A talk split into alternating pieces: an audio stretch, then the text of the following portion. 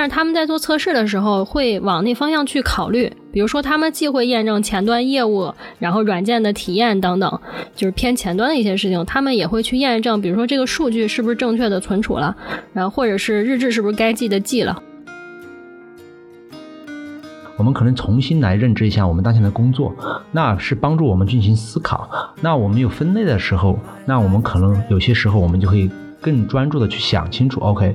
我们现在做白盒或者做黑盒，那可能有些测试我需要进行更深入的思考。啊，如果是偏业务的测试，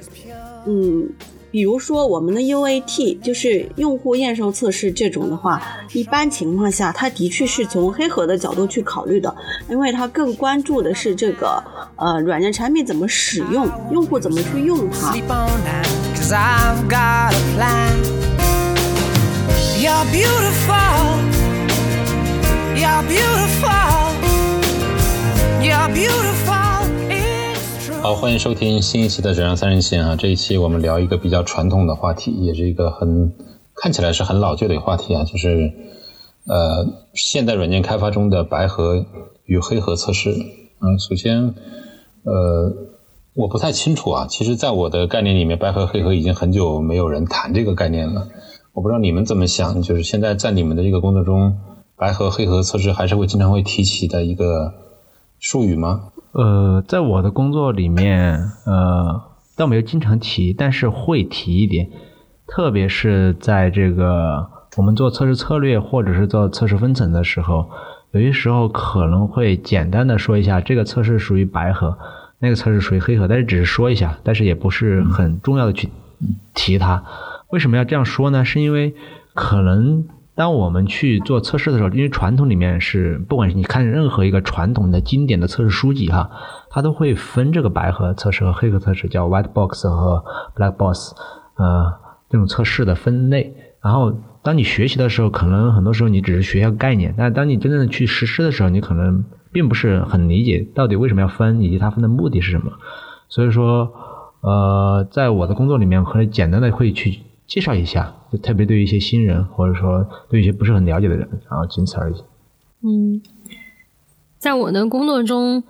不刻意提哪些是白盒，哪些是黑盒。但是当我们要强调 QA 要有业务视角的时候，我们会倾向于说测试是一个黑盒，就软件对 QA 来讲应该是一个黑盒。目前基本只在这种场景下会提到，但是平时测试的话，可能应该都有用到。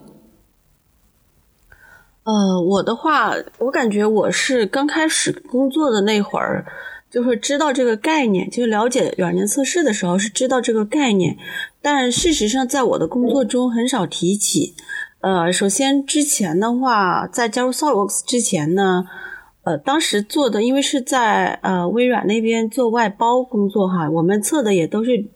成型的产品也接触不到白盒测试，所以就也没有人去提这个黑盒白盒的概念。而加入 SolidWorks 之后呢，更是不会去提这个概念了。呃，但是呢，嗯，近几年，比如说有一些分享，有一些跟社区的啊，跟一些相对传统的这种行业的一些啊朋友去沟通的时候。偶尔会听到他们说啊，这种类型的测试是白盒测试，还有这种类型是黑盒。我有的时候还需要在脑子里去 去去对应一下哈，才能去想一下，才能把它们能够对应上。OK，嗯，比如说在我的认知里面，一当年哈一提到白盒测试，都是觉得很高大上的一个东西，通常是不是测试人员所能掌握的。嗯，以及我查的一些资料里面，其实有看到啊，白盒测试，比如最早的这个概念提出来的时候。是把它作为测试用例的设计方法，这个其实从现在的视角就很难理解。我不知道你们是怎么说，是认为这是一个必然的一个事情吗？呃，我认为这是一个必然的事情。就像我说的，这传统的测试数据里面就会分白和黑盒，然后白和黑盒的时候，他们的考考虑的方向就不一样。像刚才小兰老师说的，那可能你要去测这个软件业务流程的时候，你可能会倾向于选黑盒；但是你要倾向于覆盖率的时候，你可能会倾向于白盒，因为你从黑盒角度思考，你是很难想清楚你到底覆盖了哪些场景或者是哪些点，因为业务上很难准确的描述一个业务系统它所有的点的，其实它可能只能描述它的业务流程。那其实从开发角度讲，开发可能有些时候，不管是他做 simple design 还是 over design，他其实他 design 的时候，可能他有自己对于业务系统的理解，而这些理解上，他有很多这种代码的实现设计啊，这些，它很多点上的这个东西，可能是已经超出了这种业务语言能描述的场景。所以这个时候，你如果没有白盒测试，你可能会漏掉很多这种所谓的测试点。所以说，白盒作为一种作为覆高覆盖率测试的一种方法。这个是现在，特别是像这种单元测试啊、集成测试用的是特别多的，就是他们这种就是为了去达到高覆盖率。嗯。嗯，我觉得，呃，刘老师说的是一种情况。然后，其实，在比如我们日常工作中，还有我项目其他项目的一些 QA，他们可能不会刻意觉得啊，我现在是在用白盒的方法去设计测试用例，但是他们在做测试的时候，会往那方向去考虑。比如说，他们既会验证前端业务，然后软件的体验等等，就是偏前端的一些事情，他们也会去验证，比如说这个数据是不是正确的存储了，然后或者是日志是不是该记的记了，或者说从这个实现的方式怎么样去呃设计不同的用力 cover 它。但是可能在做这样的事情的时候，大家并没有刻意的觉得哦，我现在是黑盒设计用力，我现在是白盒设计用力，它不会分得很清。嗯，这个是我常经常面临的一种就是场景。就我跟小南的感觉一样哈，就是因为现在主要是现在根本就没有说白盒黑盒的这种提法，大家也不去从这个方面去提及，呃，所以就是我们会说测试，一方面是需要关注业务，另一方面是需要去了解它的代码的实现，所以其实是会把这两者结合起来，用在我们的平常的日常的测试工作中的。OK。所以，所以今天我们来聊白盒测试、黑盒测试，呃，是一个我的理解是，比如从今天来看，已经融入在我们日常里面。那我们今天重新聊这个话题的意义在哪呢？也许它给我们提供了一个新的视角，哈，就是一个甚至是一个传统视角，重新去分辨现在的一些复杂的软件，不管是因为它的架构还是技术带来的不同，我们的测试的分布到底在在什么地方？那黑盒和白盒这种区分。呃，会跟以前会有很大的不一样。首先，它的这个呃内涵，甚至它的外延可能都不太一样。所以，我觉得这个话题可能聊起来就是有点有点虚啊，可能有点泛。但是，你们会觉得现在的认知和以前的认知会有什么不同吗？就关于黑盒和白盒，不管是他们的概念上，还是实践上，还是认知的范围上。嗯，我我个人认为哈，那为什么要聊白和黑盒？其实。因为从我们这样三十天讲，我们尽可能想去把测试和软件质量相关的一些话题都给深入的进行剖析一下。然后白和黑盒虽然说，就像冰玉和小兰老师一样，我们周围的很多人已经融入到我们的测试工作中了，但是当他融入的时候，他首先有没有系统化的去把这些工作给思考、分类、系统化过？其实白和黑盒它其实是一种分类系统化的一种呃相对抽象的一个认知的行为，就是。之前为什么要大家分这个？其实就是有人做了相应的抽象和这种所谓的分类或者系统化的这种这种思考，把测试要进行一个分类。然后可能没分类之前，大家做测试也会，呃，我如果了解业务，我从业务角度去测试；那我了解代码，我从代码角的测试。但是这个时候可能你没有去想过，那我从业务角度讲，我应该怎么去思考它？或者怎么进行总结归类一下？那以前可能这样总结归类之后，现在大家又开始融合了，反正就像这种分久必合、合久必分的这种这种概念。那重新聊的时候，就像凯峰说的一样，老师说的一样，我们可能重新来认知一下我们当前的工作，那是帮助我们进行思考。那我们有分类的时候，那我们可能有些时候我们就可以更专注的去想清楚。OK，我们现在做白盒或者做黑盒，那可能有些测试我。需要进行更深入的思考。那没有这样的分类的时候，我们也是反正都要做。那做了该做什么做什么，反正我把列 list 出来就可以了。所以说，我觉得这个是帮助我们进行思考的一种方法。当然，这种方法不一定适合每个人，但是它是一种思考以及分类的一种方法。这是我个人的一个一个认知。所以说，今天我们想聊啊，包括现在新时代哈，就我现在特别喜欢用一个词叫什么？现代软件测试。我们有传统，可能有曾经，也有过往。但现在我们现在软件测试，我们呃可能需要把以前的一些经典的的理论和体系结构融合到我们现在的这种，不管是敏捷测试，还是经济测试，还是说我们现在越来越发展的这种，不管基于微服务、AI，甚至各种不同的操作系统这种测试的里面，我们。是不是能带着带着一些传统的经典的理测试理论体系，来重新进行思考、分类、体系化？也许它可以帮助我们思考，也许它不再适用。但是我觉得，把这些经典的东西拿来重新进行思考、学习，也是一个非常有用的。这是我个人认为的。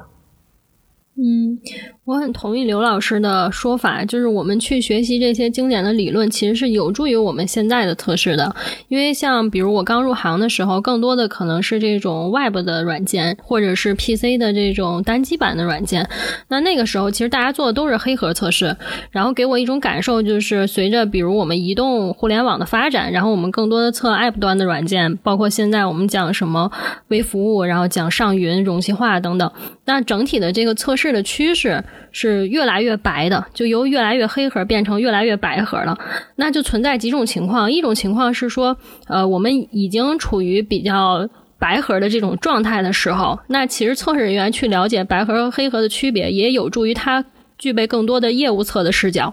那么一种情，另外一种情况就是，还有一些其实现在还是停留在偏传统的这种黑盒手工测试的阶段，那他也了解一下黑盒和白盒的区别，也了解到我们其实现在整体的行业的趋势是已经向白盒呃或者是呃白盒灰盒等混合的方式去发展了，也是能够促进学习的。所以我是我觉得我们去了解这些经典的测试理论是。不管是什么情况，都是有助于我们的测试 或者质量工作的。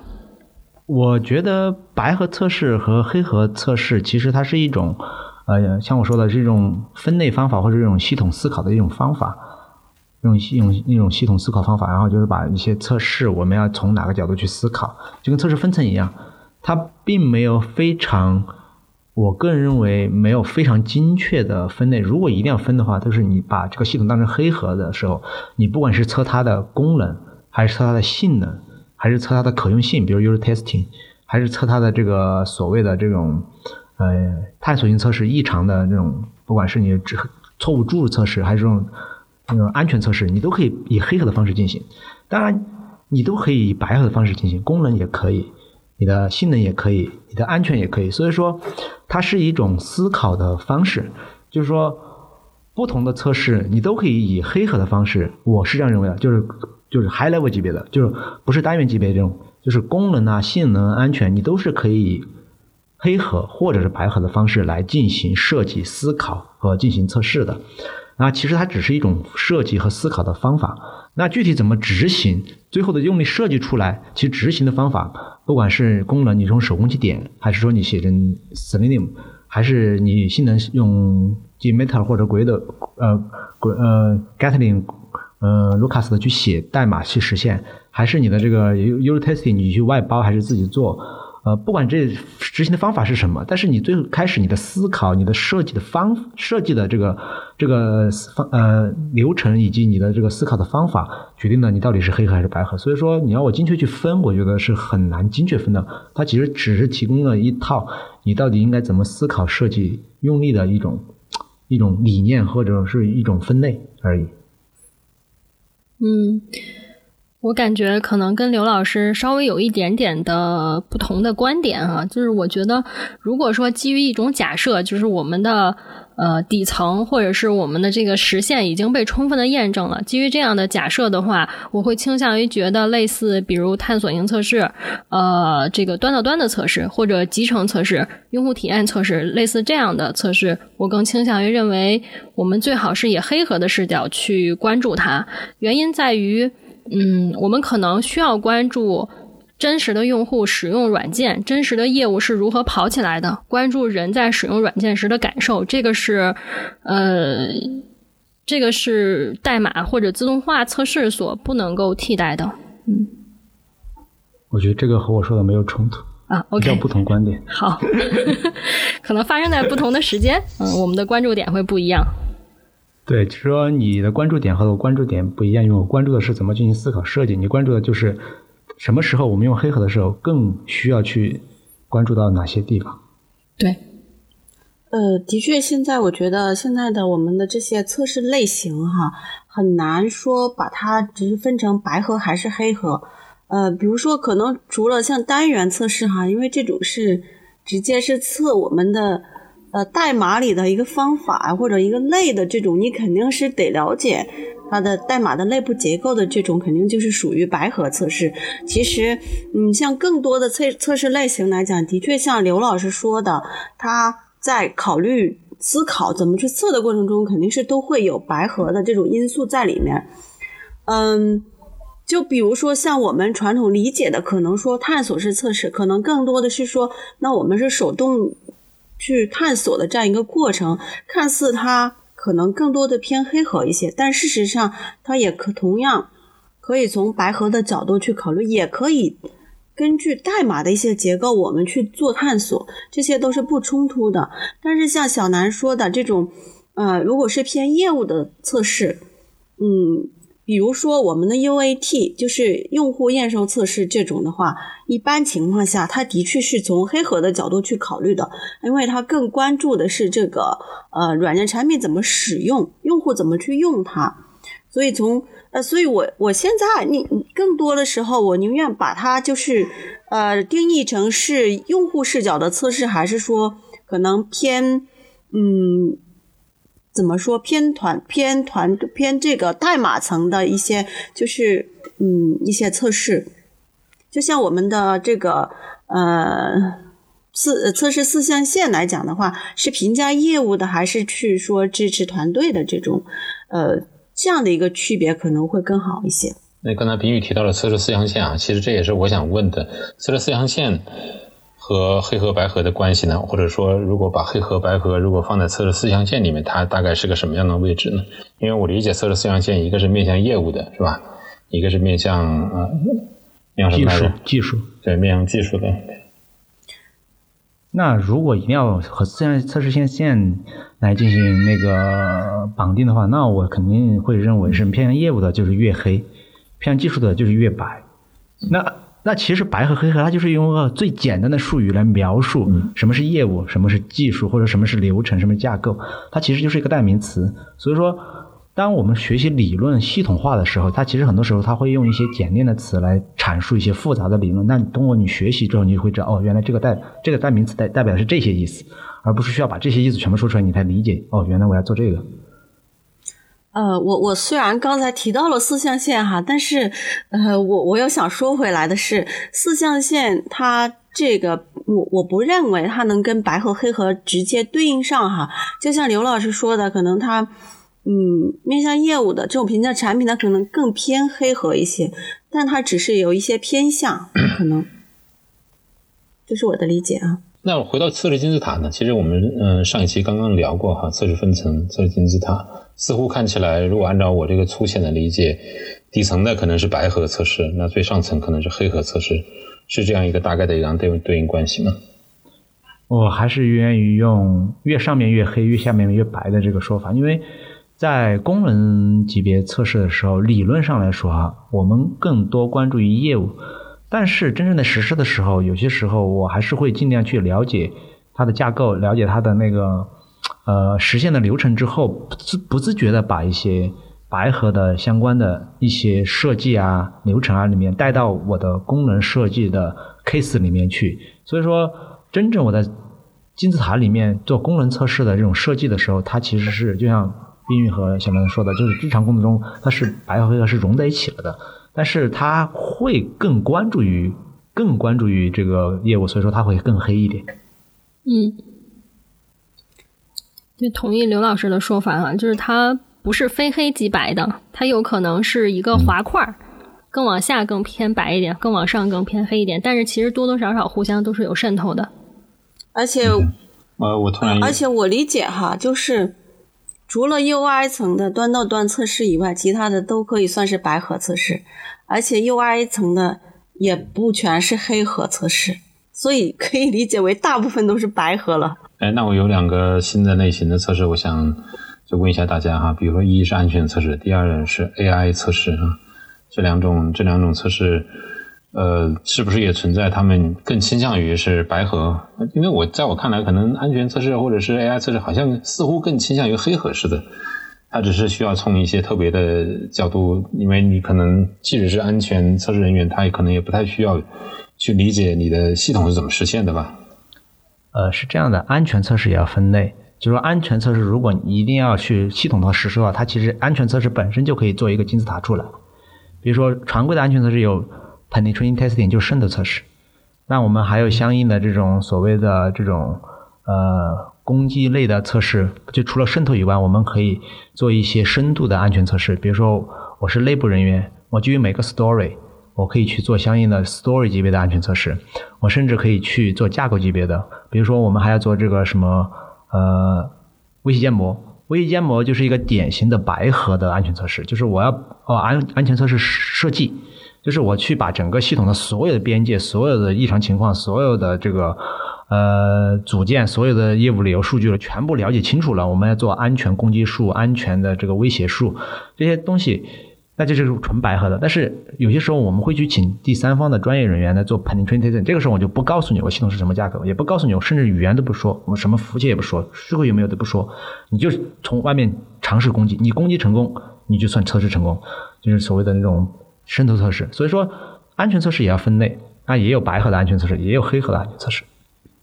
那这是这是我个人的理解。那我觉得 AI 也是一样的。AI 其实你现在如果真的是一个系统的话，你去划分，呃，它其实也存在两种，就是你 AI 本身它系统的这个代码级别的逻辑，以及它的实现的代码，包括它的算法是不是真的成功了，这个时候其实它也是要进行白盒的。但是从黑盒角度讲，就像我测一个什么这个自动驾驶，那自动驾驶的时候，我从黑盒角度思考，那我就要构造出各种。各种意想不到的，就随随机的构造各种意想不到的这种这种驾驶的路况。那这个时候，你的 AI 能不能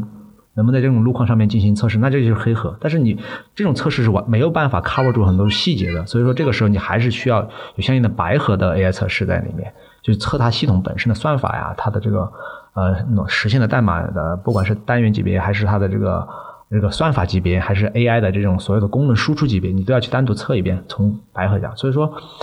我觉得越复杂的系统，基本上是白黑都得测，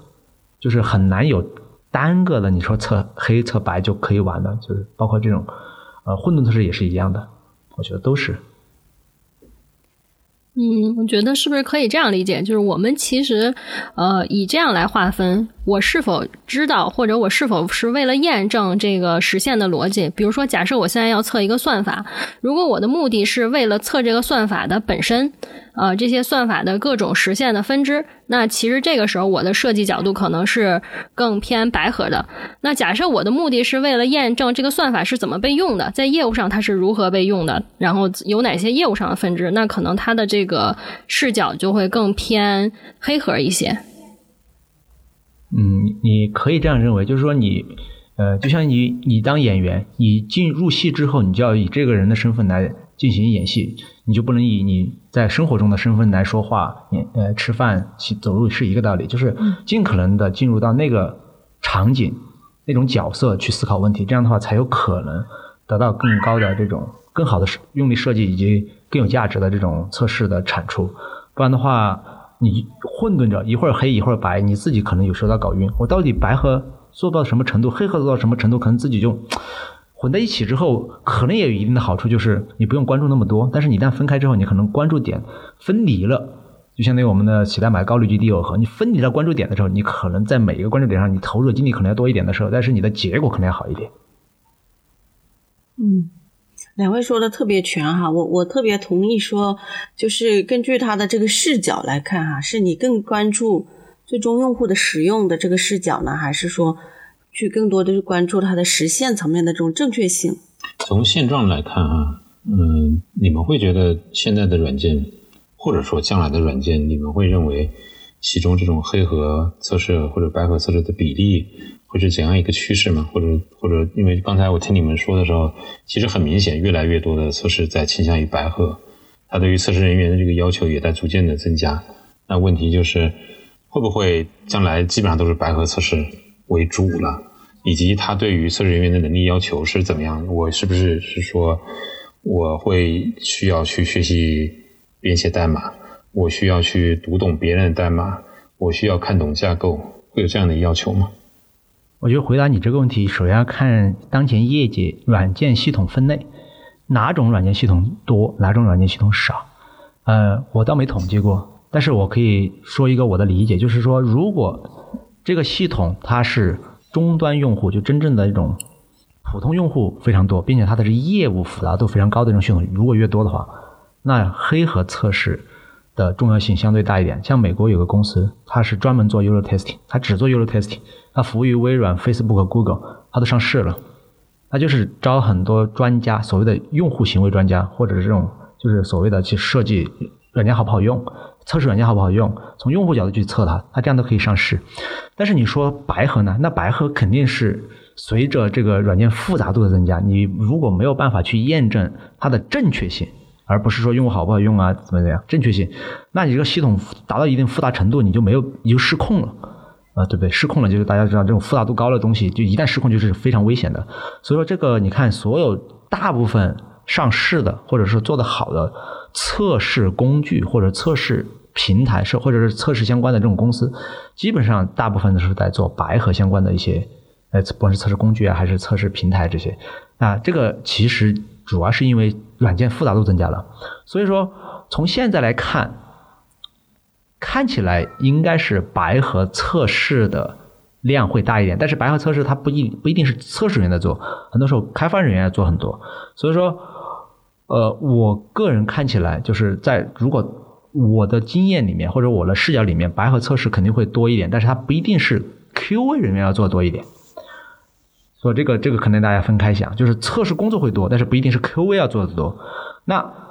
QA 人员或专业的测试人员做的越多一点的，特别是如果你又是在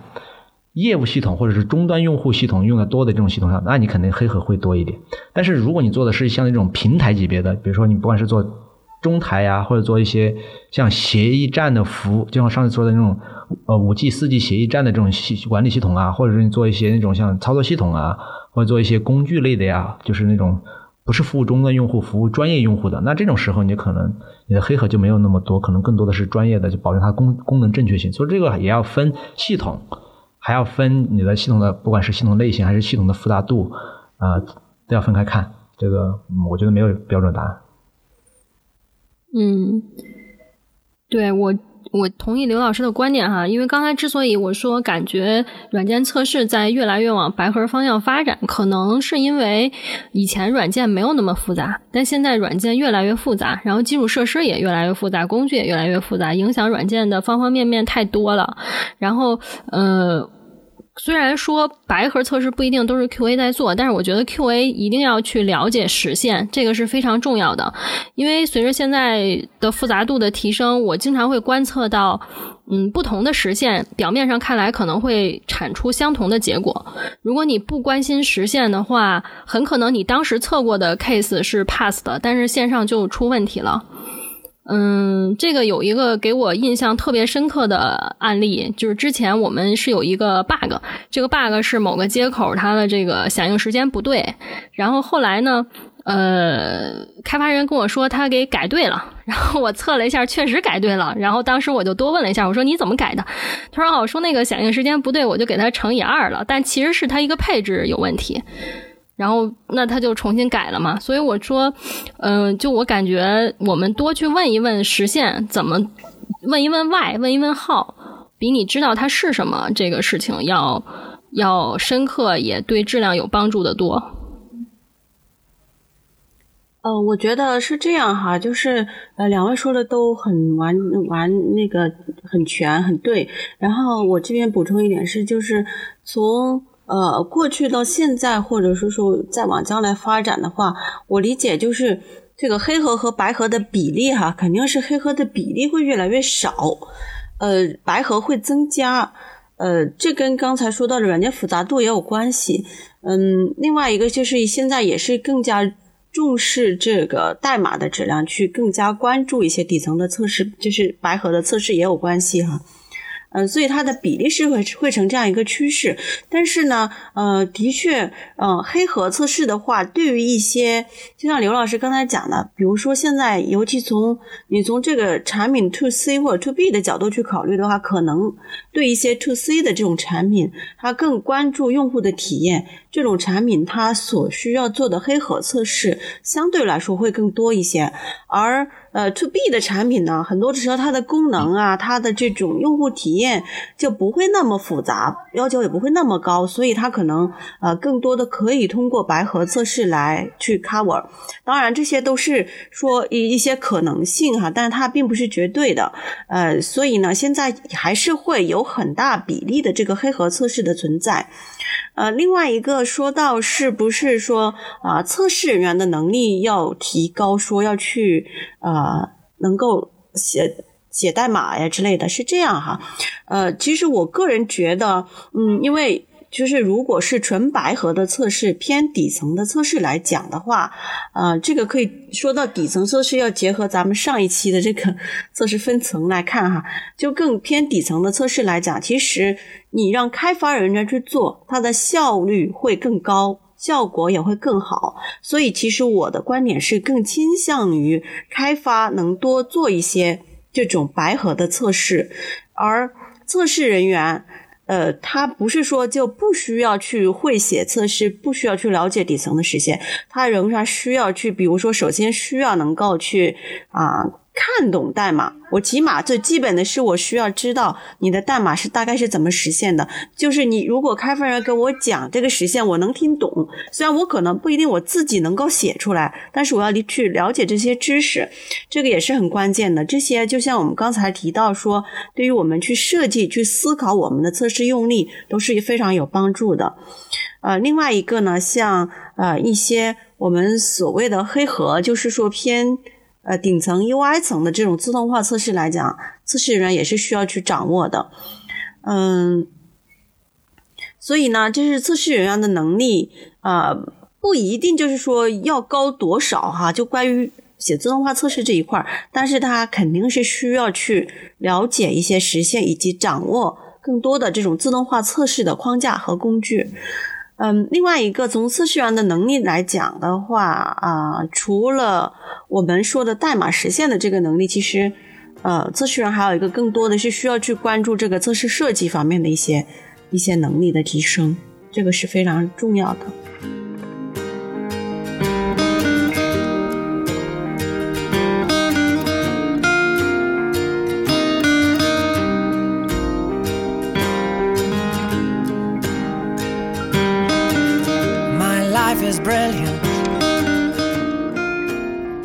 谢谢收听《质量三人行》，这是一款来自斯特沃克的播客节目。我们关注软件行业测试领域的现状和未来，质量和测试人员的职业发展。你可以在网易云音乐、喜马拉雅、蜻蜓 FM 以及泛用型播客客户端搜索“质量三人行”，订阅收听到我们的节目。